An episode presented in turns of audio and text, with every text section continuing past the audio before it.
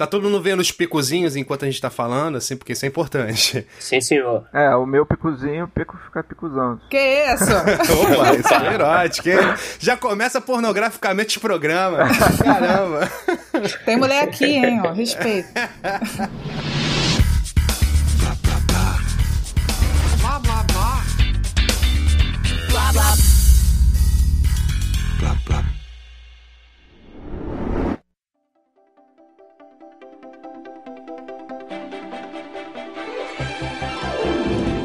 Salve, salve, audiência! Estamos começando mais um podcast oriundo do site Blá Cultural.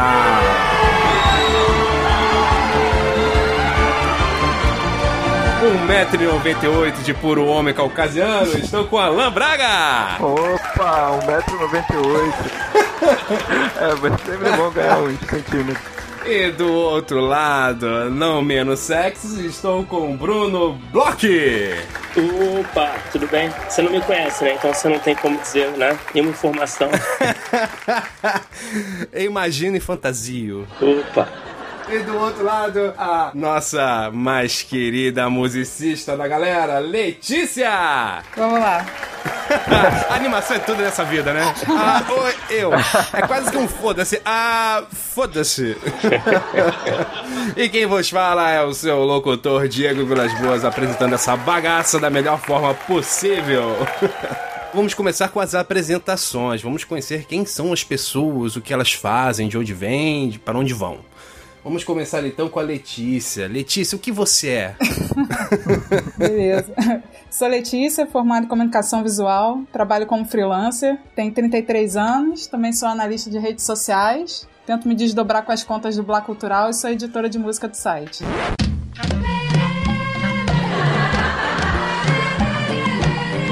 Bruno, por favor, se apresente, diga quem você é. Bom, eu sou roteirista, é, eu escrevi muita coisa que vocês não viram, porque não foram feitas. Ou seja, é um best-seller no mundo autista. É. Normal, normal. Mas um dia vocês verão, daqui a 40 anos talvez, quem sabe. Beleza, beleza. Alan, por favor, se apresente. Bom, é, meu nome é Alan, sou publicitário, é, tô formado também pela escola pela da Ribeiro em roteiro também. Também tem muita coisa que ninguém viu ou nunca vai ver. Mas na verdade, na verdade, pra pagar as contas e tal, eu sou servidor federal mesmo. Caramba, você vendeu o sistema. Vendi minha alma. Pessoa séria, hein? É a única pessoa séria daqui, Pois né? é. Todos agora já sabem, né? estamos fazendo esse programa para entreter e informar. Então, é um canal aberto, eu espero que vocês, ouvintes, interajam com as personalidades incríveis que passaram por esse programa. Então, vamos rodar a vinheta! Eu tô praticamente o chacrinha hoje.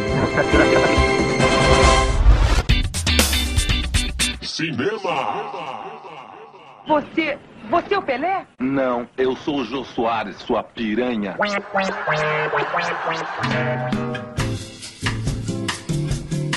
Vamos para o primeiro bloco, então. Vamos falar das pornô chanchadas, sim. Quem diria que chegaríamos a esse nível? vamos, vamos lembrar da pornô chanchada, vamos levar do, do cinema família à pornô chanchada. Como era e como está a produção cultural cinematográfica Eu ia brasileira? perguntar di- eh, diretamente o que que é cinema família. Se tem alguma coisa a ver com os valores do Bolsonaro, Malafaia, Feliciano e afins. Né? Porque se for, tô na maré oposta. Completamente oposta. É, o família seria aquele tipo de cinema que você, você não teria restrição de faixa etária. Sim. Que seria assuntos leves. Livre, né? É, exatamente. Até que a sorte nos separe, comédia. Se eu fosse você, essas coisas assim que você pode levar até um filho de, de 3 anos que não vai ter nenhum peitinho, um bundinho aparecendo.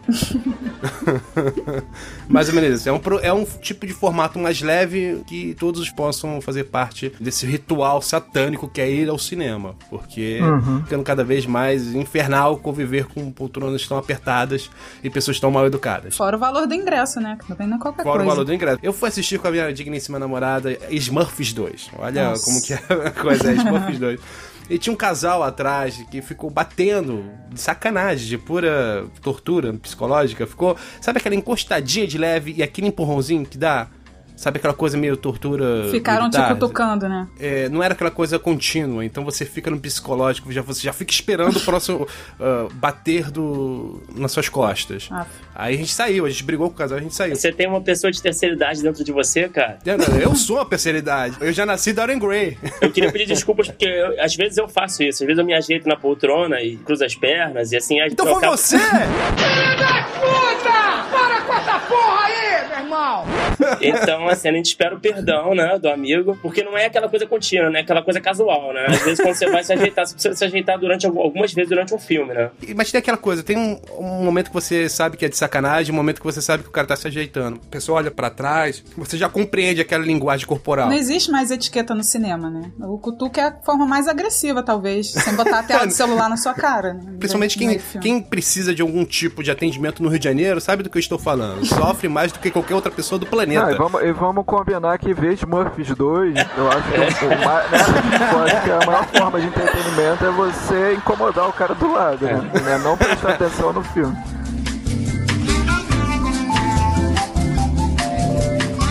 A gente tava falando sobre o que realmente? Porque. Meia hora falando dos é. Smurfs. Super no tema. Adoro quando a gente entra no tema. Maravilhoso, né? Então falando o seguinte, vamos, vamos lembrar da pornô chanchada ao cinema contemporâneo brasileiro. Então, é, vamos falar de peitos, é soft porn, né? Adoro esse termo, né? Soft porn. e as beldades que hoje em dia pousam de mulheres recatadas de família, mas na verdade já fizeram aquelas pornas chanchadas bem bizarras. Vou citar uma, assim, uma coisa boba, uma que me ocorreu a. Aquela que apresenta o esquenta. Regina ah, Regina Casé. Casé. Regina Casé, cara. É, tem- eu vou colocar agora um trecho agora da, da parte maravilhosa. Não vai me comer, Da época que ela tinha peitos firmes, seios fartos e cintura definida. Meu Deus do céu. Vocês já assistiram uma porno chanchada? Claro, várias. Zapeando pelo canal Brasil, você sempre encontra uma ou outra. O Canal Brasil passa porno chanchada? Não, isso, isso daí é, é Sete Gatinhos, cara. Os Sete Gatinhos, Ou essa. seja, é um clássico? É um clássico, Caramba. literalmente. Eu acho bacana, eu tava dando uma pesquisada sobre os títulos. Pra mim, a porno chanchada, ela já é brilhante já nos títulos. Então vamos começar pelos maiores, né? Um pistoleiro chamado Papaco. Mulher objeto e árvore do sexo. Gisele, olha só, homenageando. Pô, Gisele eu já vi, eu já vi em loja vendendo hoje em dia em DVD, Gisele. Que é esse em Blu-ray? Alguém compra Blu-ray de Não, Gisele? Blu- Blu-ray eu não sei que tem, mas que tem DVD tem. Tem o outro também que é fantástico, bem dotado, O Homem de Itu. Olha que poesia. Ah, clássico também, Nuno Leal Maia. Histórias que nossas babás não contavam. Muito bom.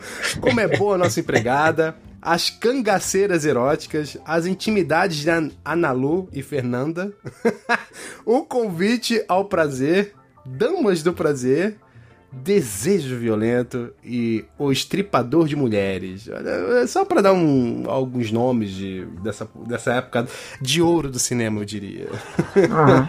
Cara, eu acho assim, tanto esse cinema família que você tá colocando e quanto a porno chanchada, eu acho que é reflexo direto do público, do que o público quer. A, a porno chanchada em si, é o que você falou, os Sete Gatinhos é um clássico. É um clássico que tinha uma cena dessas, entendeu? E era um clássico de Nelson Rodrigues, cara, que era um cara que embora falasse muito de sexo e questões polêmicas, era um cara mega conservador, né? Extremamente conservador. Então, tipo, a verdade é que naquela época, na década de 70, 80, enfim, era o que dava público. Era, era você colocar os peitinhos de fora no cinema nacional, entendeu?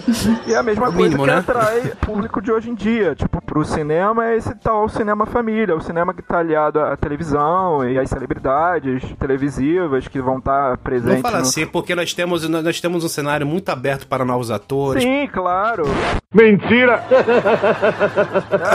Acho que não.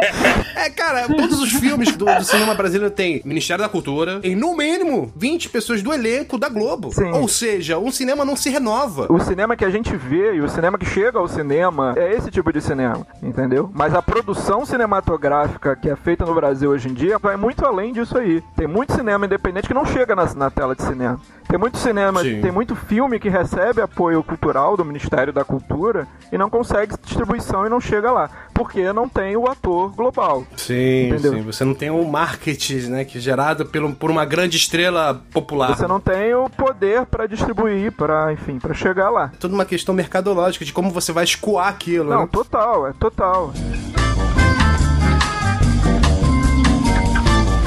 Eu quero saber quem foi que desenhou caralhinhos voadores na parede do banheiro. Hum? Quem foi? Mas vocês não acham que mesmo na época do pornô chanchada, de uma maneira um pouco chula, mas o Brasil, ele demonstrava personalidade dentro da telona? O Brasil hoje em dia consegue demonstrar alguma personalidade dentro da cultura cinematográfica? Cara, nesses filmes família, como você diz, eu acho mais difícil, entendeu? Agora, se você olhar a produção am- mais ampla, a produção como um todo, eu acho que sim, cara, talvez. Ah, Vocês têm visto algum filme que vocês gostaram, nacional? Recentemente, acho que é o único filme que de fato mexeu comigo, que eu achei que houve um empenho artístico primoroso, tanto da equipe quanto da, da distribuição, foi o Cazuza. Mas também por se valer de uma estrela musical, um ícone musical brasileiro. Então talvez isso tenha ajudado bastante. Foi, é, é Caio Black, aquele cara, não foi? Que, É o Daniel Não, Caio Daniel, não, é. Daniel de Oliveira. Isso tudo a ver, é só o Caio Black e Daniel de Oliveira são as mesmas Eles se pessoas. parecem, né, eles se parecem um pouco. É, Se parece, totalmente, Os totalmente. dois pegam a Débora Falabella em qualquer produção. Ok, ok. Eu aumento, mas não invento. Sabia que tinha alguma convergência, tá vendo? Mas, cara, eu acho que o cinema nacional tem feito coisas interessantes, assim, de uns anos Ah, pra eu também cá. acho. As comédias que são os blockbusters, com o Leandro Hassum, com o Fábio Porchat, com a Ingrid Guimarães, é difícil você gostar porque, pô, mas são comédias genéricas, comédias com situações mais clichês impossíveis, sabe? São... É o pastelão, né? É o humor pastelão. Caricaturas, né? Nessa área eu prefiro Trapalhões, cara. Mil vezes. Mas os trapalhões seriam processados infinitamente, Ah, cara, sim. por racismo, por discriminação. É. E nem por isso todo mundo hoje em dia é um psicopata, ou é homofóbico, ou é racista, ou é machista, porque assistiu Trapalhões. Né? Exato. É, pois é. O Tropa de Elite, por exemplo, né? Tropa de Elite é inegável, que é um bom filme. Os dois filmes são bons, né? Com certeza. Sim, tem, acho que tem muitos exemplos de filmes. Não, eu concordo, entendeu? Mas, tipo assim, é que depois que eu assisti o Robocop do, do Padilha, automaticamente anulou o feito dele em Tropa de Elite. Não sei quanto a vocês, mas. Mas é tão ruim assim? Porra! É, eu achei que fosse legal, cara. Não, não, fica, fica com o Robocop da sua imaginação. Não corra Entendi. o risco, momento algum, de assistir a- no formato do Robocop. Porque é, virou Homem de Ferro. Virou o Iron Man. É, porque é aquela coisa, existe o Padilha produção independente, filme nacional, e existe o Paulo Padilha hollywoodiano, né? E o Padilha Pop. Produtores por trás É. e com gente, enfim, guiando um pouco o filme dele. Então, tipo, é muito relativo isso. Agora, eu acho que também, eu concordo com o Bruno. Tem muito, tem muitas, enfim, tem muito filme por aí que, tipo, que, que, que não chega pra maioria das pessoas e que tem sua qualidade, assim, tem seu, seu mérito. Mas assim, eu ainda acho que na maioria desses filmes, independentes ou não, eu acho que o maior problema continua sendo o mesmo, que é o roteiro. Ah, sim. Eu acho que existe um descaso muito grande com o roteiro. O pessoal da indústria não, não pensa realmente que, os produtores no caso, né, que o roteiro é uma das principais partes do processo, né? Então. É, mas eu acho que isso também tem mudado, cara. Você vê muito workshop, muita coisa voltada pra roteiro, pro cara desenvolver o roteiro dele antes de sair produzindo. Tem, tem mudado, mas assim, a gente não tá vendo ainda o resultado nas telas de cinema. Não, é. Mas eu acho que, cara, a gente tem um cinema de retomada, pô, são 20 anos, tudo bem, mas são 20 anos, entendeu? Numa escala de 100, você retomar o cinema pra reinventar esse cinema meio que do nada, né, como foi, eu acho que a gente tá começando também, entendeu? Cada cachorro que lamba sua caceta, pô. Vocês não sentem que há uma perseguição brasileira para o Oscar? Vocês não acham que os filmes já são pensados para tentar concorrer ao Oscar? É uma tara, né, do brasileiro. É, eu concordo. Eu acho que existe uma tara, né? Meio que inexplicável, assim, né? Como se dependesse, né? A gente precisasse do reconhecimento. Não, eu- o que eu sinto não é uma perseguição da produção pelo Oscar, mas é uma aprovação do público. Tipo, você tem que provar que você é bom indo pro Oscar. É a questão do reconhecimento. É a mesma coisa do marketing, né? Mais de 1 milhão e 700 mil pessoas já assistiram. Essas essas coisas quantitativas, né? E não qualitativas. Isso. Ah, Um milhão de pessoas pode ter assistido e odiado o filme, mas um milhão assistiu, entendeu? Mas o que eu acho curioso, cara, eu acho que existe essa perseguição até em categorias menores, né? Não é tipo de melhor filme só. Por exemplo, o, o ano que o Carlinhos Brown concorreu com melhor música original pelo Rio, e aí perdeu pra música do Muppets, né? E aí todo mundo ficou nessa de. Ai, mas ele merecia, o Brasil merecia. Por que, que merecia? Não entendi. Porque o brasileiro ele tem uma nacionalidade escondida que ele evoca a qualquer momento que ameace a nação. Entendeu? O brasileiro ele se autodefende mesmo que ele não tenha capacidade pra exercer isso nas urnas. Não, eu acho que é rejeição mesmo, é síndrome de rejeição. A música do Carlinhos Brown não foi rejeitada, então os brasileiros, o Brasil foi rejeitado junto com o Carlinhos Brown. É. Pois é, mas por que, que o Brasil precisa de, de um estrangeiro diga não, vocês são bons, vocês merecem nossa estatueta? A gente não precisa. Não, claro que não. Eu acho que isso, na verdade, é, é- continua sendo uma linguagem antiga, porque, ao meu ver, as pessoas que produzem cinema. Eu digo cinema para as massas, e são as mesmas pessoas que já produzem há, há 30 anos. Eles estão dentro de um sistema, de uma engrenagem que ainda precisa daquilo. Verdade.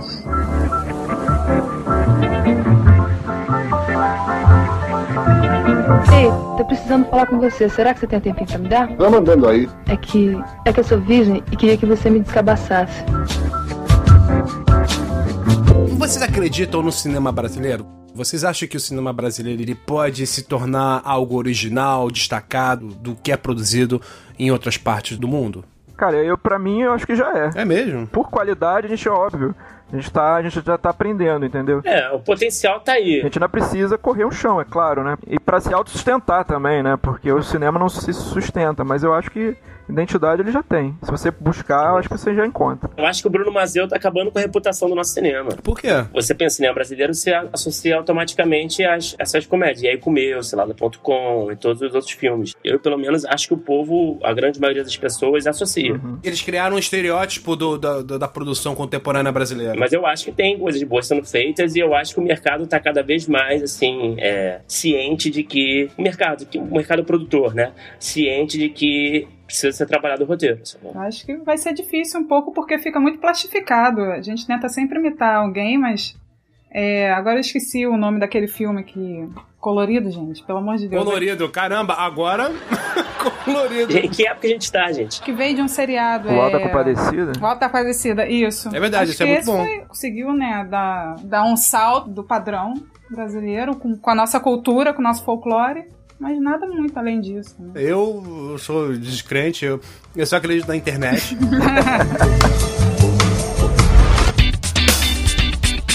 Séries.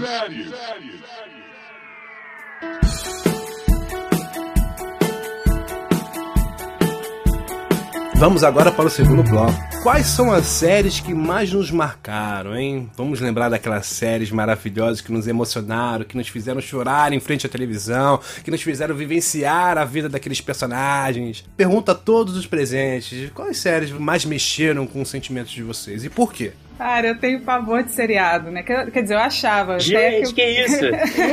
Eu não assisto, eu não consigo, eu não consigo ver novela nem seriado. Acho que fica picotado muito nervoso. Gente, mas não vamos comparar novela com seriado. Não, mas eu coloco na mesma. Eu coloco na mesma panela. Que isso, mano? Caramba, Letícia, começou com ofensa já? Já che- Pô, agora, agora eu tô torcendo pra sua internet cair de novo. Cara, eu tive que clicar. Que delícia! Eu não consigo. Não assisto. Consigo. Cara, eu tive que clicar, clicar naqueles links do BuzzFeed, assim, com título 17 sinais que você está virando adulto, pra tentar resgatar algum nome de seriado. Não tô brincando, não. Aí comecei a lembrar. Hum. Tinha uma Minha Vida de Cão.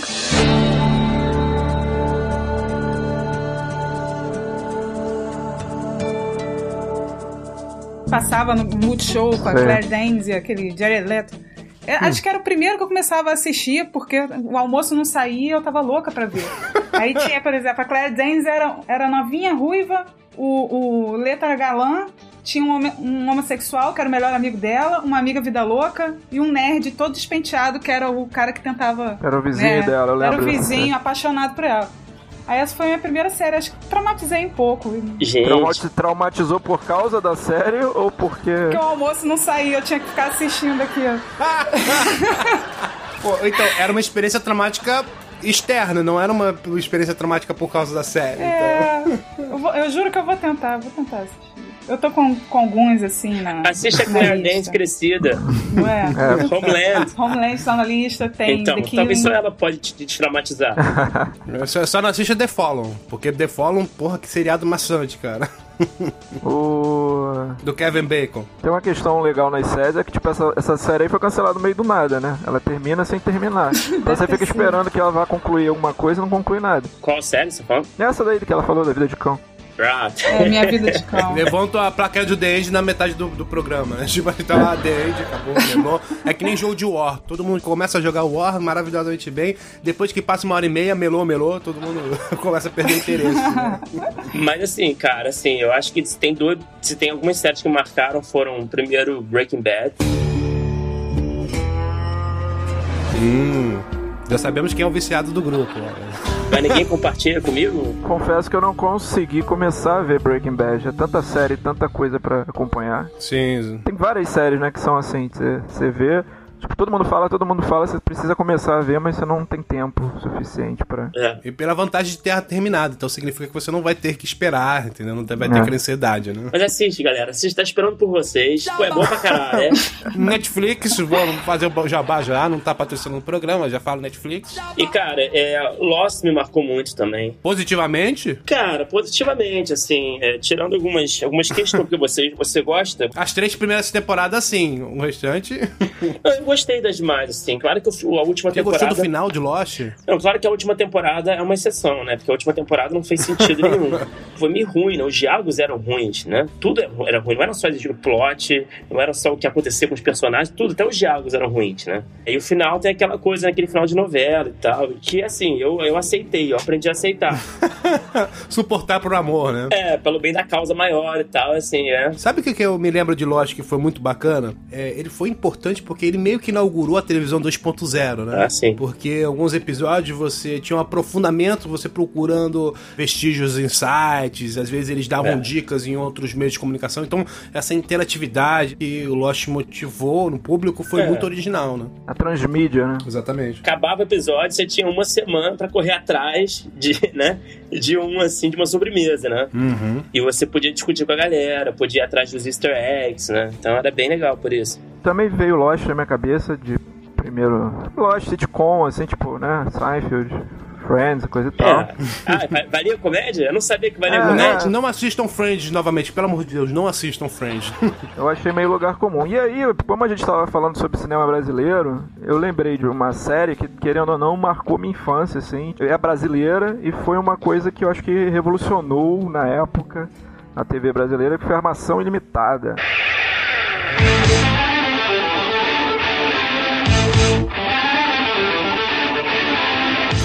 Jubilula! Ah, mas Jubilula, que tipo, querendo ou não, tinha uma brincadeira de linguagem lá. Você tinha todas as limitações, limitação técnica, limitação, enfim, da época. Limitação, enfim, mas era uma, é uma explosão de criatividade ali. Você tinha uma brincadeira de linguagem, enfim. Se você vê hoje em dia, você Tem no vê. Netflix, Alan? Não, não tem, não é Netflix. Então não serve. Pô, nem os trapalhões, cara. Os trapalhões também não tem hoje em dia, cara. É, poderia ter, né? Teve eh, no Multishow, no Viva, sei lá, passou na. Ah, eu baixei, eu tenho um torrent. Depois eu vou mandar um, o torrent pra vocês baixarem todos os episódios que papo de de TV torrent Pirata. é esse? Não faça isso não, amigo. Ah, não, isso é, isso é proibido. Tem nada a ver com isso não, amigo. Olha a hipocrisia, olha a hipocrisia. Nem sei o que que é isso. É tudo original, é realmente. Todos aqui só consomem conteúdo original. Eu tenho DVD da Armação Ilimitada, eu te empresto o DVD, bro. Ah, então beleza, obrigado. Eu também, gravado e ripado da internet. Caramba, eu fiquei com medo. Pô, será que eles vão falar minha série e tudo mais? Cara, ninguém falou. barrados no baile? Não, caramba, Ah, eu aparento ser sensível assim? Podia ser pior, Melrose Place. Eu tô curioso pra ver qual é a sua série, cara. Anjos da Lei. E Gilmore Girls? Não, mas vou confessar que minha namorada me, apresentou uma série chamada Dead Drop Diva. Ou Drop Ah, Dead Diva, sei, alguma coisa assim. Cara, é, é muito universo feminino, cara, mas o seriado é foda. Peraí, é essa série que você ia falar? Não, não, não, acho que Ai, não. meu Deus, que É susto. que era essa série. Ainda existe Caralho, testosterona bicho. dentro de mim. Caralho, fiquei muito tenso agora, cara. Não, eu vou falar minha série que é, é, eu assistia. Eu sou paulista, né? Mas eu sou limpinho. Tem esse defeito, mas.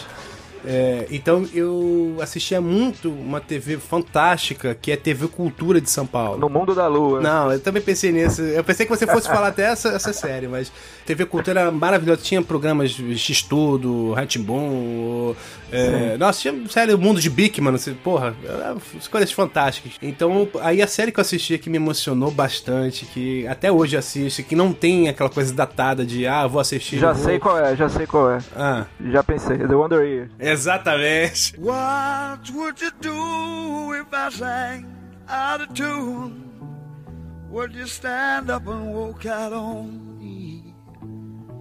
Essa série é fantástica. Essa série ela retrata justamente aquela, aquele período de, do, da guerra do Vietnã de uma maneira primorosa. É, e eu acho que o grande diferencial, tirando a parte narrativa óbvia, né, era o olhar inocente, o olhar de um garoto, sabe? E a evolução, é. o amadurecimento desse garoto, sabe? Então era muito gostoso você acompanhar uma vida, a, a evolução, o amadurecimento dele, junto com a minha evolução. Porque praticamente amadureci vendo, assistindo a, a Anos Incríveis. E a série é, é, brilhante. Confesso que você me surpreendeu, cara. Parabéns. De Dead Drop Diva pra Wonder Years.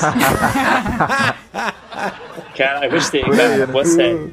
Não, essa série é fantástica. Essa série durou seis temporadas, né? Então é, um, é alta, né? Foi de 88 a 93. E chegou no Brasil aqui lá pro, pros anos, nos anos. Chegou nos anos 90 mesmo, né? Isso. Foi pra, pra TV Bandeirantes, Multishow, Rede 21 e Rede Cultura.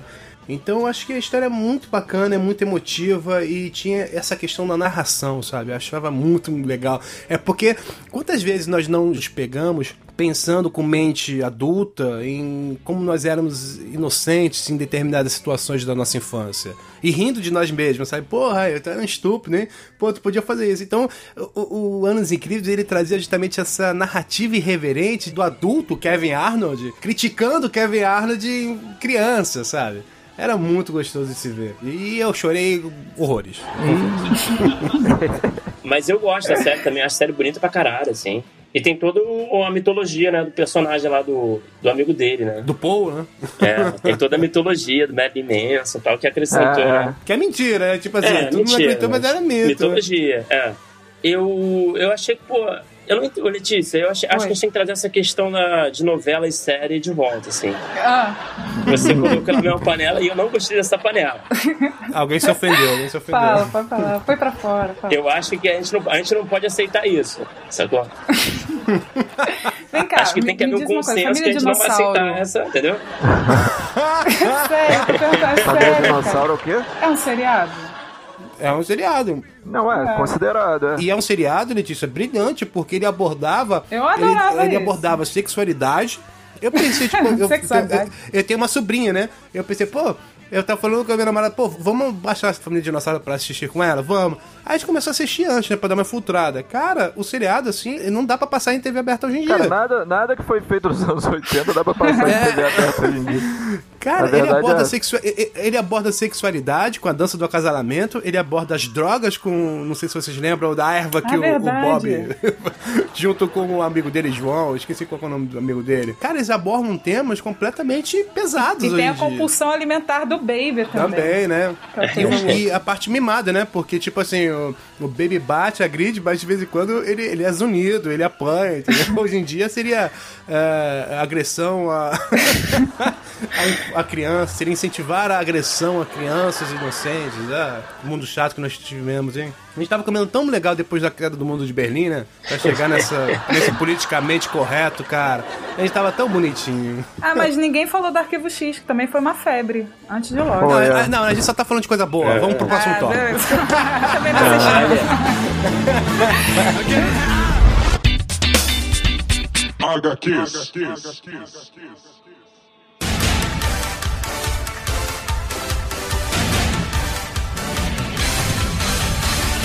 Vamos falar agora de HQs. Quadrinhos americanos versus os mangás japoneses. Quais são as principais características artísticas de culturas tão diferentes?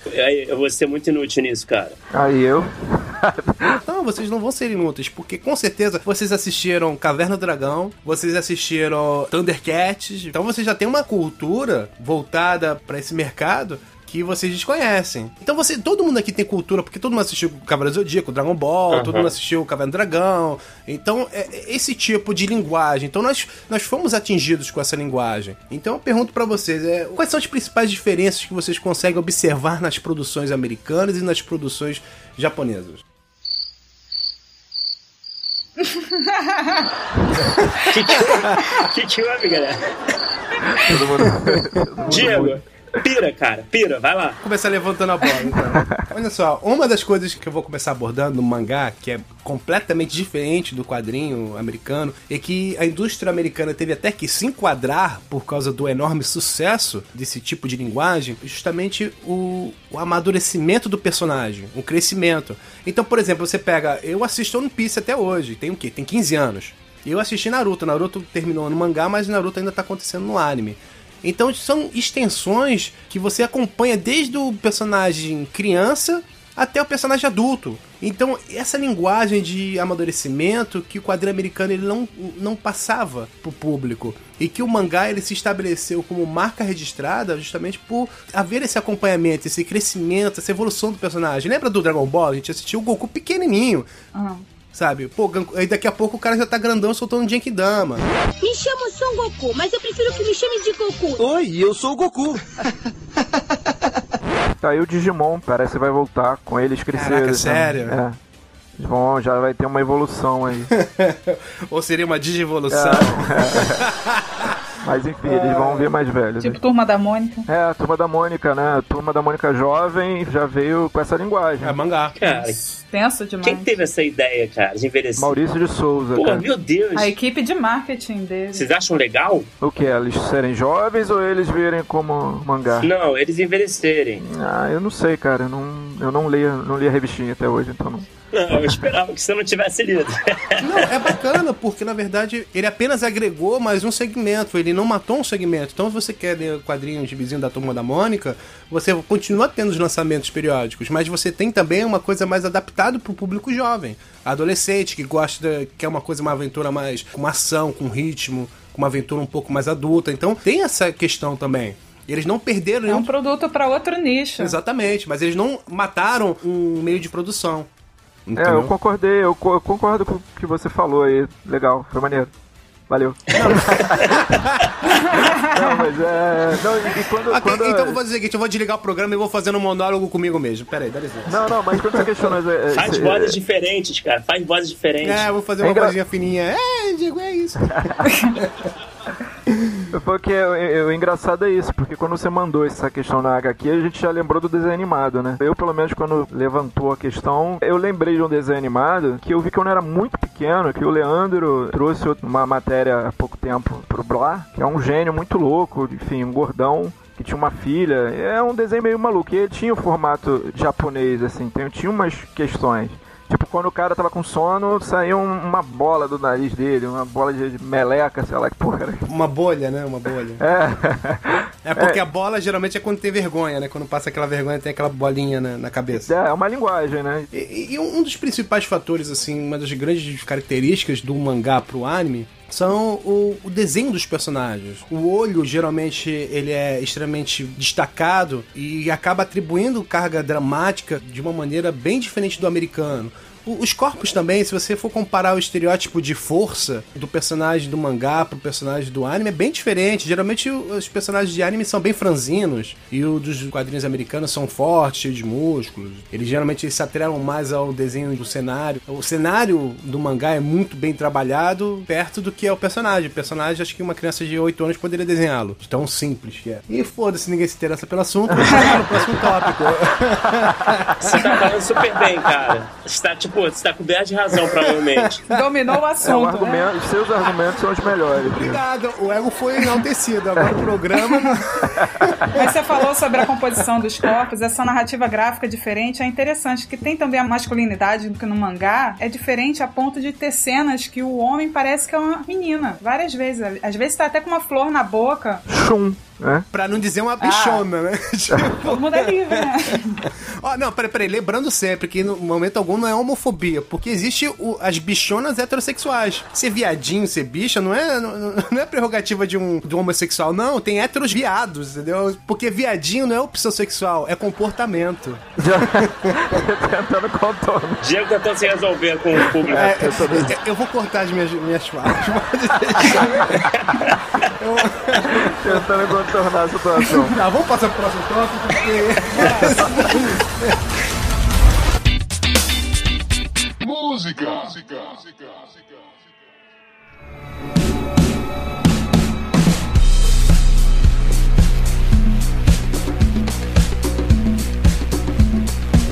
Vamos falar agora de música, sim. Vamos falar na parte mecânica, na parte financeira. Nunca houve tantos shows no Brasil quanto hoje em dia. Por quê? Porque os artistas estrangeiros se interessaram magicamente, repentinamente pelo mercado brasileiro. É, Desde que o dólar estabilizou, as atrações internacionais têm vindo mais pra cá, mas a América Latina mesmo. Quando formou o trio Brasil, Chile e Argentina, começou até o Lula Palusa, Eu, no fundo, no fundo, a gente vai, a gente vai desvendar esse mistério.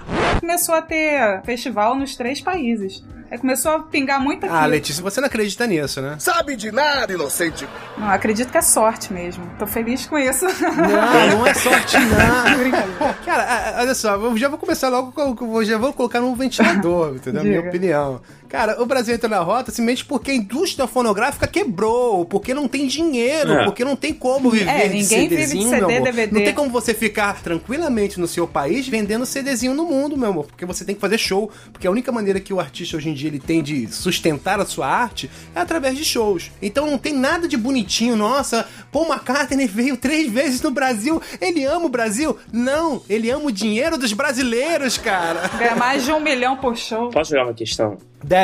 Alguém, com todo respeito, alguém aguenta ainda ver um show do Paul McCartney? Eu aguento. Isso foi cara. polêmica, isso foi Eu polêmico. aguento. Não, é polêmico. Ver o show em si, eu não me. Eu, eu- enfim, eu gostaria muito de ter ido, inclusive no último, mas a falta de verba não ajudou. Porque ele já viu quantas vezes, né? Prefiro ir ver um show de uma banda daqui a 20 reais do que ficar pagando pau pra nego com 400, 500 reais, né? A- Agora você me deixou em dúvida, Matanza ou Paul McCartney? mas eu nem.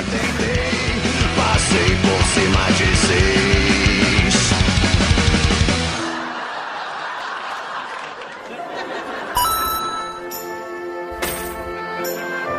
Cara, eu acho que tem um limite pra você ir pagar tanta grana pra ouvir Hey Jude, sabe? Ah, com certeza. Eu acho que isso, tipo, sério, alguém quer ouvir Hey Jude ainda no show ainda? Que saco, sabe? Eu nunca vou esquecer do susto que eu tomei quando a Amy Winehouse veio ao Brasil, custando a pista VIP 700 reais. Isso naquela época era um absurdo. Caramba, Tudo bem que tinha a, a abertura da janela. Hoje já é um absurdo, imagina. Já é, naquela época. E Olha. antes disso, veio, a Beyoncé veio com 600 reais. A partir disso, muito show veio pra cima de 400, Que isso, cara. 600. Cara, eu vou te dizer que eu, eu fui nesse show da Amy Winehouse e foi dinheiro jogado no lixo, cara. E você pagou a inteira? Não, é- não, eu paguei, sei lá, o ingresso mais vagabundo lá em cima, lá, lá em 300, cima. acho que era 300. Mas né, assim, mas ela não compareceu, né? Ela saiu, tipo, cantou a música, saiu, voltou algumas vezes, sabe? Deixou o back vocal lá cantando. Mas eu, sabe por que você não curtiu? Hum. Porque você não é fã. Porque o fã da Amy Winehouse, ele gosta justamente disso. Porque a performance dela era você enxergar ela se destruindo, ela se drogando, ela se cagando no palco, entendeu? O fã queria isso. Queria ver o bagaço no palco. Ela nem fez isso no palco. Você tava distante demais para perceber.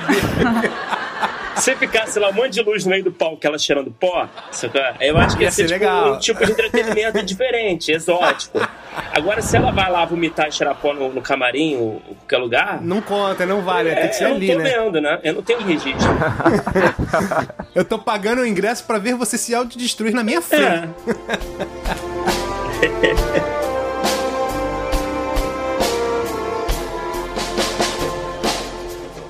Vocês não acham que a gente está sendo meio. Nós não estamos sendo usados por esses artistas?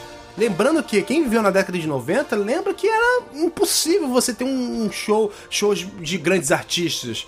Sabe? Você tinha que esperar o quê? Um Hollywood Rock, você tinha que esperar um Rock in Rio. Mas, cara, eu não entendi. Ser usado, tipo, você é fã, você tá vendo um show que você nunca conseguiu ver antes, sabe? O fã tá, tá adorando. Não, acho que é usado quem se deixa usar. Até hoje tem banda que cancela show por problemas de logística, entre as verdade é que não vendeu a porcaria do ingresso direito, sabe? Põe preço lá em cima, Pô. às vezes não tem quem compra. Cara, a Letícia falando parece quando o Mega Man morre. Não tem quando o Mega Man morre. Pode crer.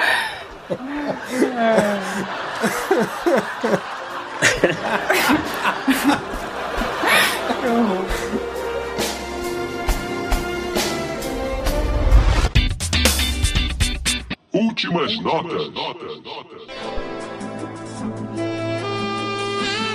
Chegamos no final. É muito triste, é muito triste. Eu gostaria de passar aqui anos conversando com essa galera maravilhosa, mas infelizmente nós temos que ter uma vida. Temos? Já dá mais um assunto pro próximo podcast, hein? Será que temos que ter uma vida? Galera, eu- foi um prazer ter vocês aqui. Queria que vocês se despedissem, que vocês dessem um comunicado do que vocês andam fazendo, o que vocês irão fazer. Por favor, usem a plataforma para se comunicar. Como assim que vai fazer? Vai que você tem um show de stripper e você queira co- comunicar ao público para. Eu tenho! Aí, ó, tá vendo? Sabia que tinha alguém. Mas não é stripper. Então vai, ah, Letícia, que fala aí. Letícia. Começa você. Eu Vai. às nove e meia vou estar entrando lá no circulador pra ver o Metronomy. Então, leiam a crítica no Black Cultural. Exatamente, Então, é, leio a crítica. Prometo beber na próxima vez. Foi um prazer. Estamos aí. Bruno? Então, é, foi um prazer, foi muito legal, principalmente a parte da HQ. E, e eu queria, tipo, enfim, queria aproveitar para falar de uma websérie que eu escrevi, enfim, nesse ano, mas já tem um tempo, tá no ar lá, são sete episódios, curtos, cinco minutos cada, que se chama voluntários343.com, é o endereço, né? A série se chama Voluntários 343. É de comédia, enfim, quem quiser dar uma olhada. Não sei se vale a pena, mas enfim, tá lá. Vamos conferir. Com poucos views. Eu gosto quando as pessoas acreditam. Assim, é uma websérie simples, assim, bem feita com pouca grana, mas tá lá, quem quiser ver. E é isso. Eu vou ter mais carinho pela websérie do que por novela. Alan? É. Não sei, não tenho nada pra falar. Não, é, acessem o Miscelânea Rabugenta, ou Teorias Rabugentas e tudo que tiver rabugento no final, que tem uma grande possibilidade de ser meu. Cara, tá um cara amargo também, cara. E é isso, foi um prazer. Agora eu preciso de tempo pra ver Breaking Bad, tudo que eu não vi ainda, então não dava pra ficar aqui um ano com vocês. Mas é isso aí. Prazer e até a próxima.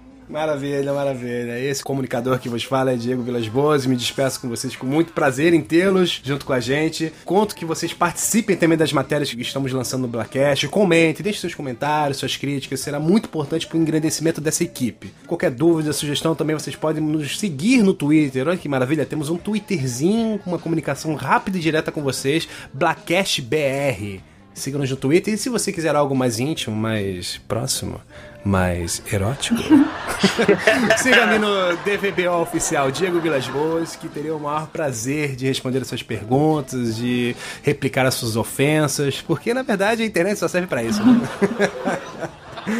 Ah, lembrando sempre que o, o Black Ash é uma extensão do site, um aprofundamento de temas de forma que vocês conheçam a personalidade dos colaboradores das matérias que vocês nos honram ao fazerem parte. Então, galera, é isso. Foi muito bom gravar com vocês. Espero vocês na próxima do nosso Blackcast! Agora é a hora que todo mundo finge felicidade. É. Eu te amo.